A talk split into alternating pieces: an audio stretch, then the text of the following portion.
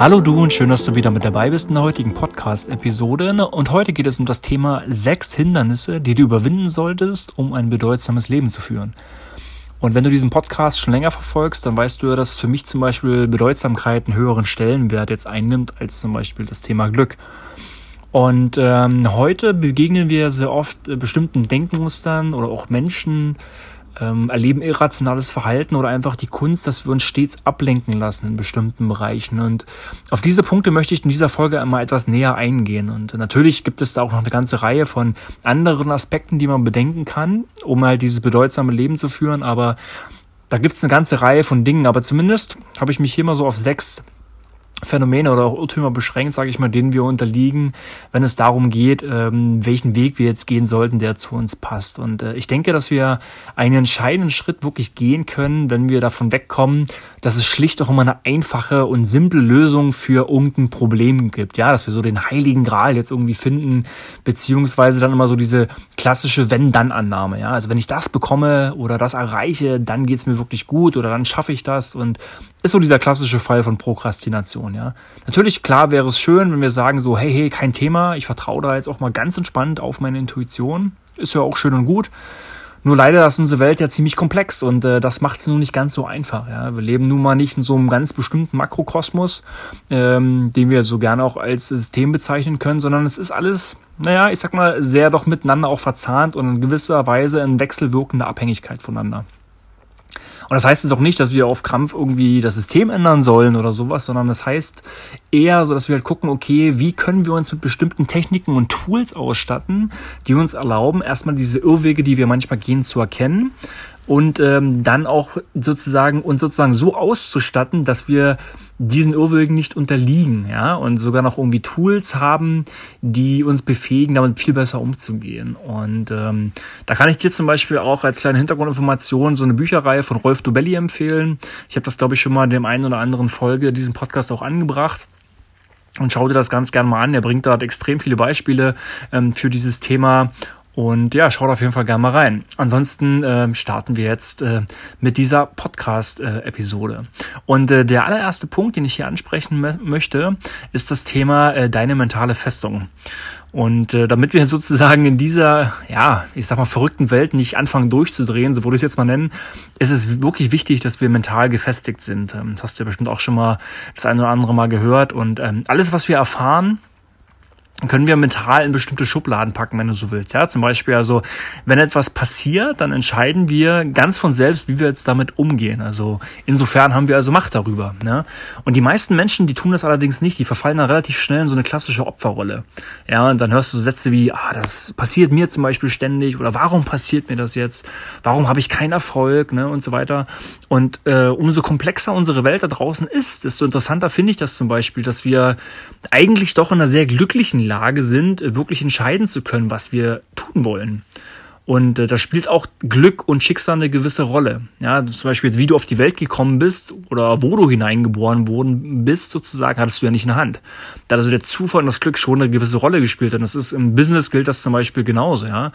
Denn eins sollte, sollte dir in dem Bereich halt immer gewiss sein. Alles im Leben was wir also sozusagen erleben oder auch was wir haben, das ist halt finit, also endlich, ja verinnerlicht das gerne, denn alles, was uns sozusagen gehört, also wie zum Beispiel unser Vermögen oder was zu uns gehört, wie unsere Familie, ähm, generelle Werte, Wertsachen, Dinge, Freunde, ähm, Partner, das sind alles Dinge, die, wenn du es genau oder theoretisch betrachtest, von jetzt auf gleich zum Beispiel nicht mehr da sein könnten, ja. Das muss man sich halt immer wieder vor Augen führen. Und äh, ich finde, das ist sehr, sehr wichtig, wenn wir uns dessen halt wirklich bewusst machen ähm, wie dankbar wir für sowas sein können, dass es nicht selbstverständlich, nicht selbstverständlich ist. Selbst wenn wir für bestimmte Dinge auch wirklich hart gearbeitet haben, aber ich meine, überleg mal, es gibt so viele Menschen auf der Welt, die extrem hart an etwas arbeiten, ja, und nicht ansatzweise so ein Leben führen, wie du es tust. Und zum Schluss überwiegt natürlich immer das Gute, das ist auch schön. Und ich glaube auch, dass das generell eine schöne Einstellung ist. Und das führt auch dazu, dass wir einfach dann dazu, sage ich mal, eine schöne Haltung entwickeln sollten und nicht so diese klassische Nehmerhaltung, die wir häufig verfallen. Ja, dieses klassische so Arm aufhalten und gucken, dass da irgendjemand was reinpackt. Ne? Und dann, wie gesagt, was ich schon angesprochen habe, so in diese, ja, äh, mir geht's halt nicht so gut, Mentalität abdriften. Denn ähm, denk einfach dran, die Dinge, die wir halt haben, ähm, sozusagen, die, die können relativ schnell weg sein. Ne? Und äh, sei dir aber einfach bewusst, Dinge, die du erlebst, die du lernst, die du fühlst oder diese positive Einstellung, das sind einfach Dinge, die kann dir niemand nehmen, die gehören zu dir, die sind Teil von dir. Und die werden dir vor allem auch helfen, gerade das Thema Resilienz auszubilden. Also sprich, wie gehst du mit bestimmten Situationen um, wenn es dir mal nicht so gut geht, ja, also diese Widerstandskraft. Und das hilft dir vor allem auch in Zeiten, die vielleicht mal nicht so schön sind. Und davon gibt es im Leben leider eine ganze Menge. Aber die machen uns letztendlich zu der Person, der wir heute sind. Ne? Und wenn du in deiner mentalen Welt ausgeglichen bist, dann kann auch egal kommen, was will, ja, dann bist du dafür, ja, ich sag mal, vorbereitet. Du bist du darauf vorbereitet und kannst dem entsprechend begegnen und es kann dir auch nicht so viel anhaben. Der zweite Punkt, den ich hier gerne ansprechen möchte, ist das Thema kenne deine Grenzen. Wie schon gesagt, ist die Welt ja ziemlich komplex und dann ist es schlicht unmöglich, alles bis ins letzte Detail wirklich verstehen zu können. Denn wenn man sich einfach auch mal überlegt, wie viele Daten generell so jeden Tag einfach produziert werden und überhaupt in dieser Welt miteinander in Wechselwirkung stehen, geteilt werden, gespeichert werden, irgendwo hochgeladen werden und so weiter. Das ist schon echt Wahnsinn, ne? Und das heißt, wisse einfach um deine individuellen Fähigkeiten und Stärken in dieser komplexen Welt. Denn viele Menschen meiner Meinung nach machen halt den Fehler, ähm, so, so stark auch dann ihre Schwächen irgendwie zu erkennen und darauf, daraufhin irgendwie diese mehr ausarbeiten zu wollen, ja, dann zu sagen, so, ja, ich muss das doch mit meinen Stärken irgendwie dann aufrechnen sozusagen. Aber dabei ist es viel, viel produktiver, erstmal deine Stärken natürlich zu erkennen und noch viel wichtiger zu wissen, inwieweit deine Stärken eigentlich gehen. Ja, Warren Buffett nennt das Ganze zum Beispiel Circle of Competence. Ich habe das in einer Podcast-Folge auch schon mal erwähnt. Selbstverständlich hat jeder von uns diesen Circle of Competence, also diesen Kreis deiner Fähigkeiten. Und diesen Kreis deiner Fähigkeiten, den kannst du natürlich auch vergrößern. Ja, indem du dich zum Beispiel weiterbildest, indem du viel umsetzt, indem du weitere Erfahrungen sammelst.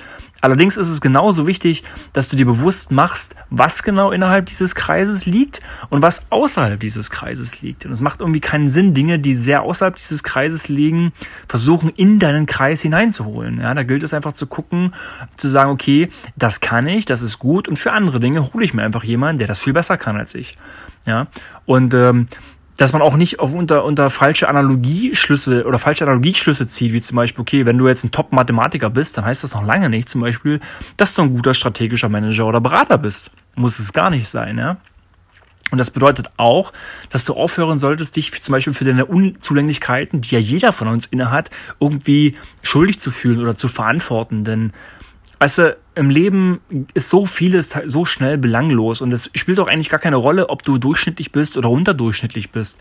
Viel wichtiger und, entsche und entscheidender ist wirklich, was hast du richtig drauf? Also was sind die Dinge, die du richtig gut kannst, wo dir keiner so schnell das Wasser reichen kann? Und das heißt jetzt nicht, dass du irgendeinen Skill extrem gut können musst, sondern das ist eher ein Skill verbunden mit deiner Persönlichkeit, mit deiner persönlichen Art, also diese Symbiose aus dessen, die es vor allem so einzigartig macht.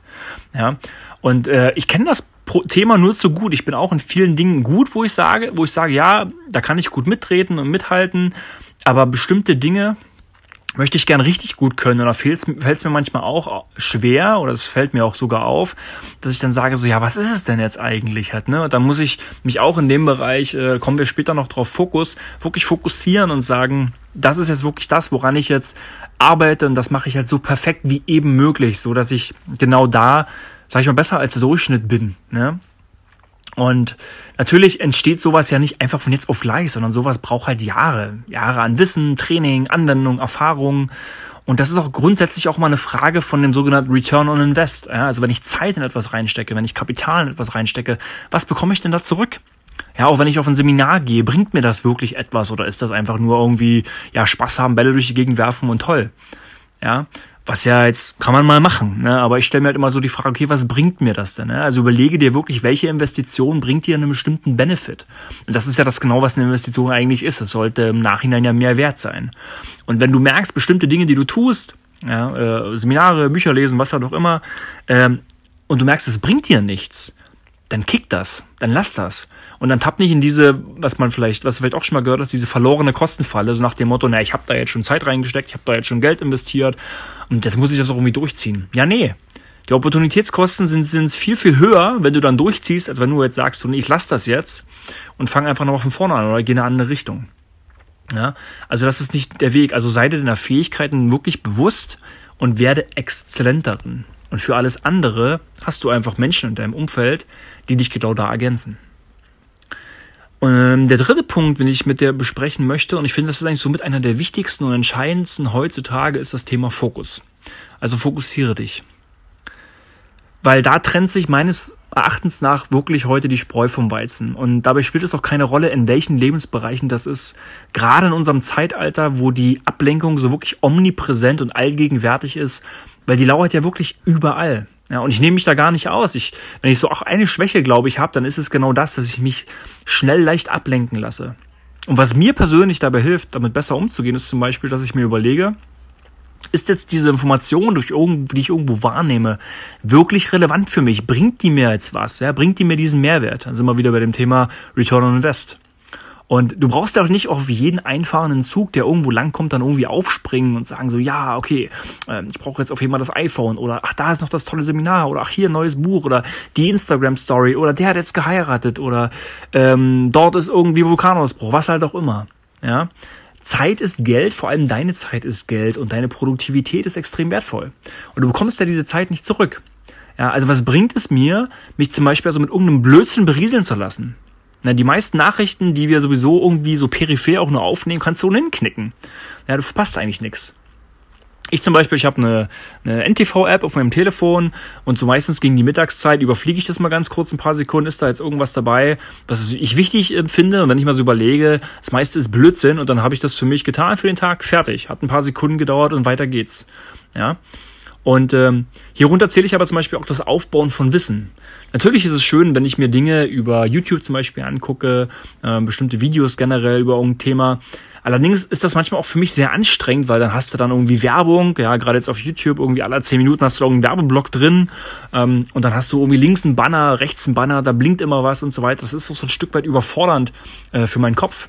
Anstatt ich dann sage, okay, lass ich mich lieber mal äh, irgendwie, lass mich mal runterfahren und in Ruhe so einen Artikel lesen oder so ein Buch über ein spannendes Thema lesen, ja. Weil das ist, ich kann auch diesen Fokus zum Beispiel auch nicht teilen. Ich kann jetzt nicht mehrere Sachen gleichzeitig tun. Zumal das biologisch ohnehin unmöglich ist. Ja, dieses sogenannte äh, Multitasking, ja, gibt's per se ja gar nicht. Und äh, darüber hinaus überfordert es mich auch einfach, wenn ich jetzt meine Aufmerksamkeit auf mehrere Dinge lenke, weil dann kann ich natürlich auch nicht 100% für eine Sache geben, sondern nur entsprechend 50% für zwei Sachen oder 33 ein Drittel Prozent für drei Sachen. Ja, äh, das heißt, lieber den Fokus also channeln, wie man so schön sagt, also auf eine Sache fokussieren. Ja, zum Beispiel eine Stunde konkret an etwas arbeiten, mir dann zehn Minuten Pause gönnen und so weiter. Äh, das ist halt wichtig, weil kennst vielleicht auch den Spruch, where your focus goes, your energy flows. Und das ist halt wirklich das Ding. Das ist genau das. Du bist eigentlich die Summe aus den Dingen, aus den Dingen, wo du dich drauf fokussiert hast. Ja, und das spielt eine extrem wichtige Rolle. Und dadurch, dass Fokus auch gleich Energie ist, wir haben ja nur mal eine beschränkte Anzahl äh, an Speicherkapazität für Energie. Also achte wirklich darauf und sei dir bewusst, wohin du sozusagen deine Energie fließen lässt. Und dein Erfolg und deiner Bedeutsamkeit hängt entscheidend genau davon ab, wohin du deinen Fokus lenkst. Vierter Punkt. Beharrlichkeit. Auch ein sehr schönes Thema. Ähm, du kennst vielleicht ähm, dieses ähm, Wording, ich sag's mal, Instant Gratification. Ja, wir sind es ja gewohnt, dass Dinge sofort uns auf uns zufallen, die wir sofort bekommen, ja, wie zum Beispiel auf Amazon oder so. Wir bestellen etwas und Amazon Prime, ja, nächsten Tag wollen wir das sofort haben und wenn die Dinge dann nicht nächsten Tag da sind, dann gucken wir gleich, okay, wo ist jetzt das Paket, warum ist das noch nicht da? Und dann fangen wir schon an, ungeduldig zu werden, weil wir haben ja keine Zeit. Ja? Keine Zeit, keine Geduld und dann natürlich auch keine Beharrlichkeit, obwohl ja Geduld eigentlich eine Tugend sein sollte. Und unser Gehirn hat damit echt ein Problem. Also unser Gehirn kann sozusagen Dauer extrem schlecht abschätzen. Ja, also wir haben nicht nur ein Problem damit, so potenziell zu denken, ja, also wie zum Beispiel Zinseszinseffekte oder so, also progressive Kurven, das, das kriegen wir halt einfach nicht hin, das ist für uns zu abstrakt. Ja, und genauso ist es mit Beharrlichkeit, also sprich Dinge immer wieder zu tun, die vielleicht auch auf den ersten Blick unspannend erscheinen mögen, ja, wie zum Beispiel das Thema Geld anlegen. Aber das hat auch schon Bodo Schäfer gesagt, jeder von uns kann finanziell unabhängig werden. Du brauchst einfach nur geduldig Geld über Jahrzehnte zum Beispiel anlegen. Und äh, das ist genau das Ding. Natürlich auch noch mit einer gewissen Strategie dahinter, aber vor allem vom Prinzip her hat er da vollkommen recht. Aber dafür scheinen wir nicht so richtig gemacht. Ich meine, es zieht halt auch marketingtechnisch nicht so richtig, ne? Muss halt irgendwann legen. Ich meine, es klingt halt viel cooler zu sagen, so, hey, ich habe jetzt die geheime Formel entdeckt, äh, mit der du noch in diesem Jahr Millionär wärst. Ne? Und äh, das hat ja schon seinen Grund, warum wir auf solche Dinge dann manchmal irgendwie dann ansprechen. Es gibt genug Menschen, die finden das dann irgendwie dufte und sagen, oh ja, was ist es denn und wie kann ich das jetzt sofort schaffen, ohne jetzt großartig Zeit und Aufwand da reinzustecken. Und ich meine, es klingt ja auch unsexy, wenn ich sage so, ja, leg doch jeden Monat irgendwie 200 Euro zurück und dann voila, in 30 Jahren bist du finanziell frei. Und du denkst dir so, oh, wie klingt das denn? Ja, hat jetzt irgendwie nicht so den Marketing-Ring, irgendwie strange, ja. Aber ich meine, wenn du dir mal den Finanzmarkt anschaust, die erfolgreichen Menschen dort sind Investoren. Investoren ähm, bedeutet, ein Investment auf lange Sicht zu betrachten. Alles andere ist Spekulation. Ja? Und auch wenn du Unternehmer bist, ist es eine der wichtigsten Fähigkeiten, diese Beharrlichkeit durchzuhalten. Ja, denn dieser Erfolg, der uns dann nicht gewiss ist, sondern Misserfolg ist uns gewiss, der kommt halt nun mal nicht über Nacht, sondern bedeutet Jahre, Jahre der harten Arbeit. Und auch Arbeit, die manchmal in gewisser Weise monoton ist. Also Dinge immer wieder und immer wieder zu tun. Und ich meine, das ist auch so ein Belohnungsthema-Ding, ja, dass wir halt dann sagen so, oh ja, ich möchte jetzt auf immer so diese Serotoninausschüttung halt haben, ja, dieses Glücksgefühl, was dann auf einmal kommt, gerade wenn etwas sofort passiert. Und dann reagiert unser Gehirn auch sehr schnell drauf, gerade bei so fluktuierenden Sachen, ja, so diese Ups und Downs, auch von Nachrichten und das ist auf einmal so spannend, weil das ja nicht so monoton ist, alles andere ist ja halt irgendwie langweilig, wenn es monoton ist.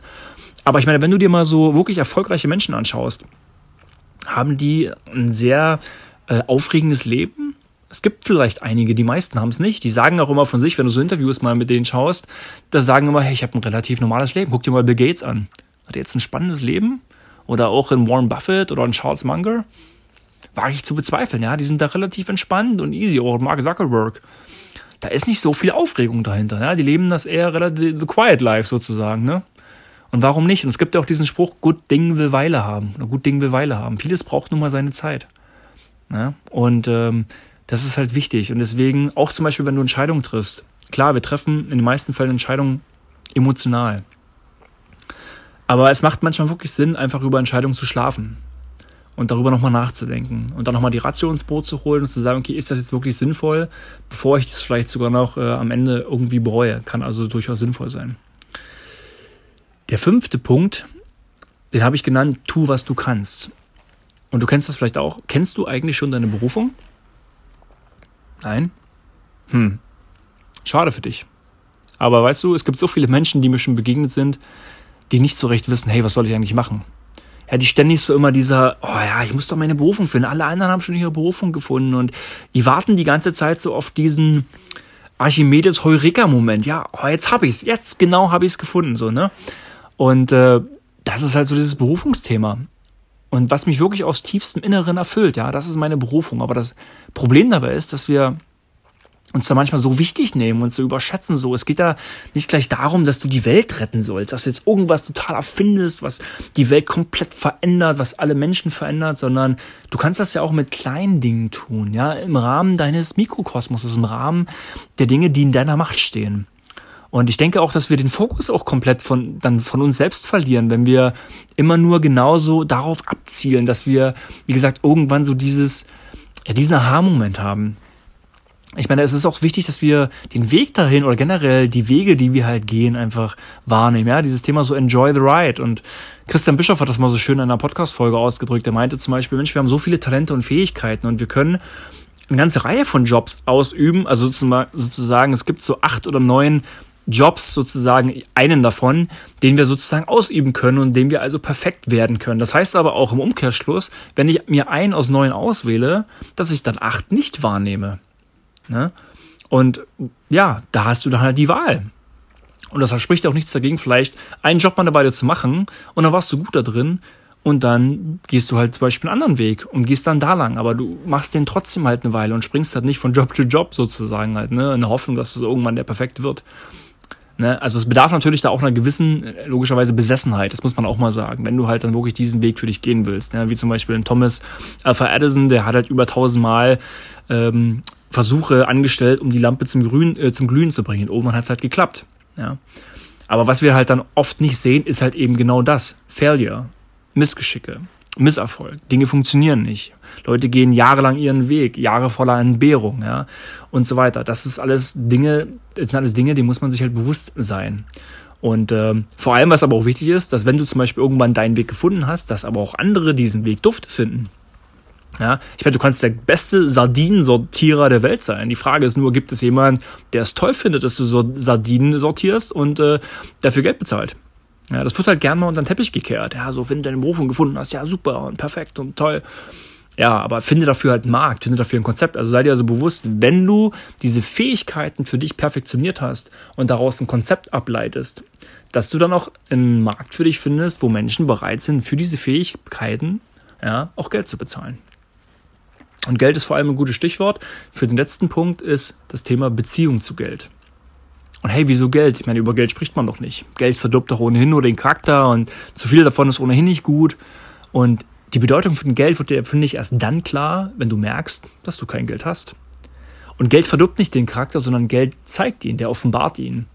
Und Laura Seiler hat dazu mal einen schönen Satz gesagt. Sie meinte halt, hey, ich möchte gern viel Geld verdienen, weil ich kann dann mit diesem Geld viel Gutes tun und ich kann viel zurückgeben.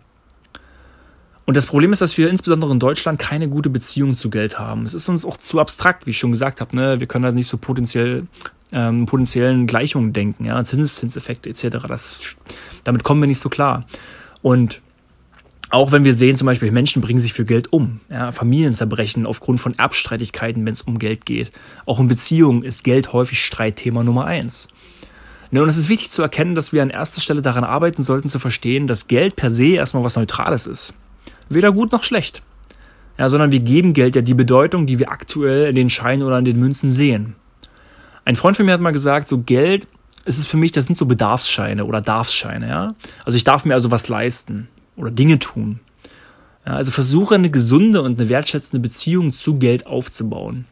Und darüber werde ich zum Beispiel auch unter anderem im Adventskalender sprechen, aber nur mal noch auf dieses Thema zu kommen. Also ein wichtiger Schritt in diese Richtung ist schon mal, dass wir uns auf jeden Fall auch nicht mit anderen äh, vergleichen.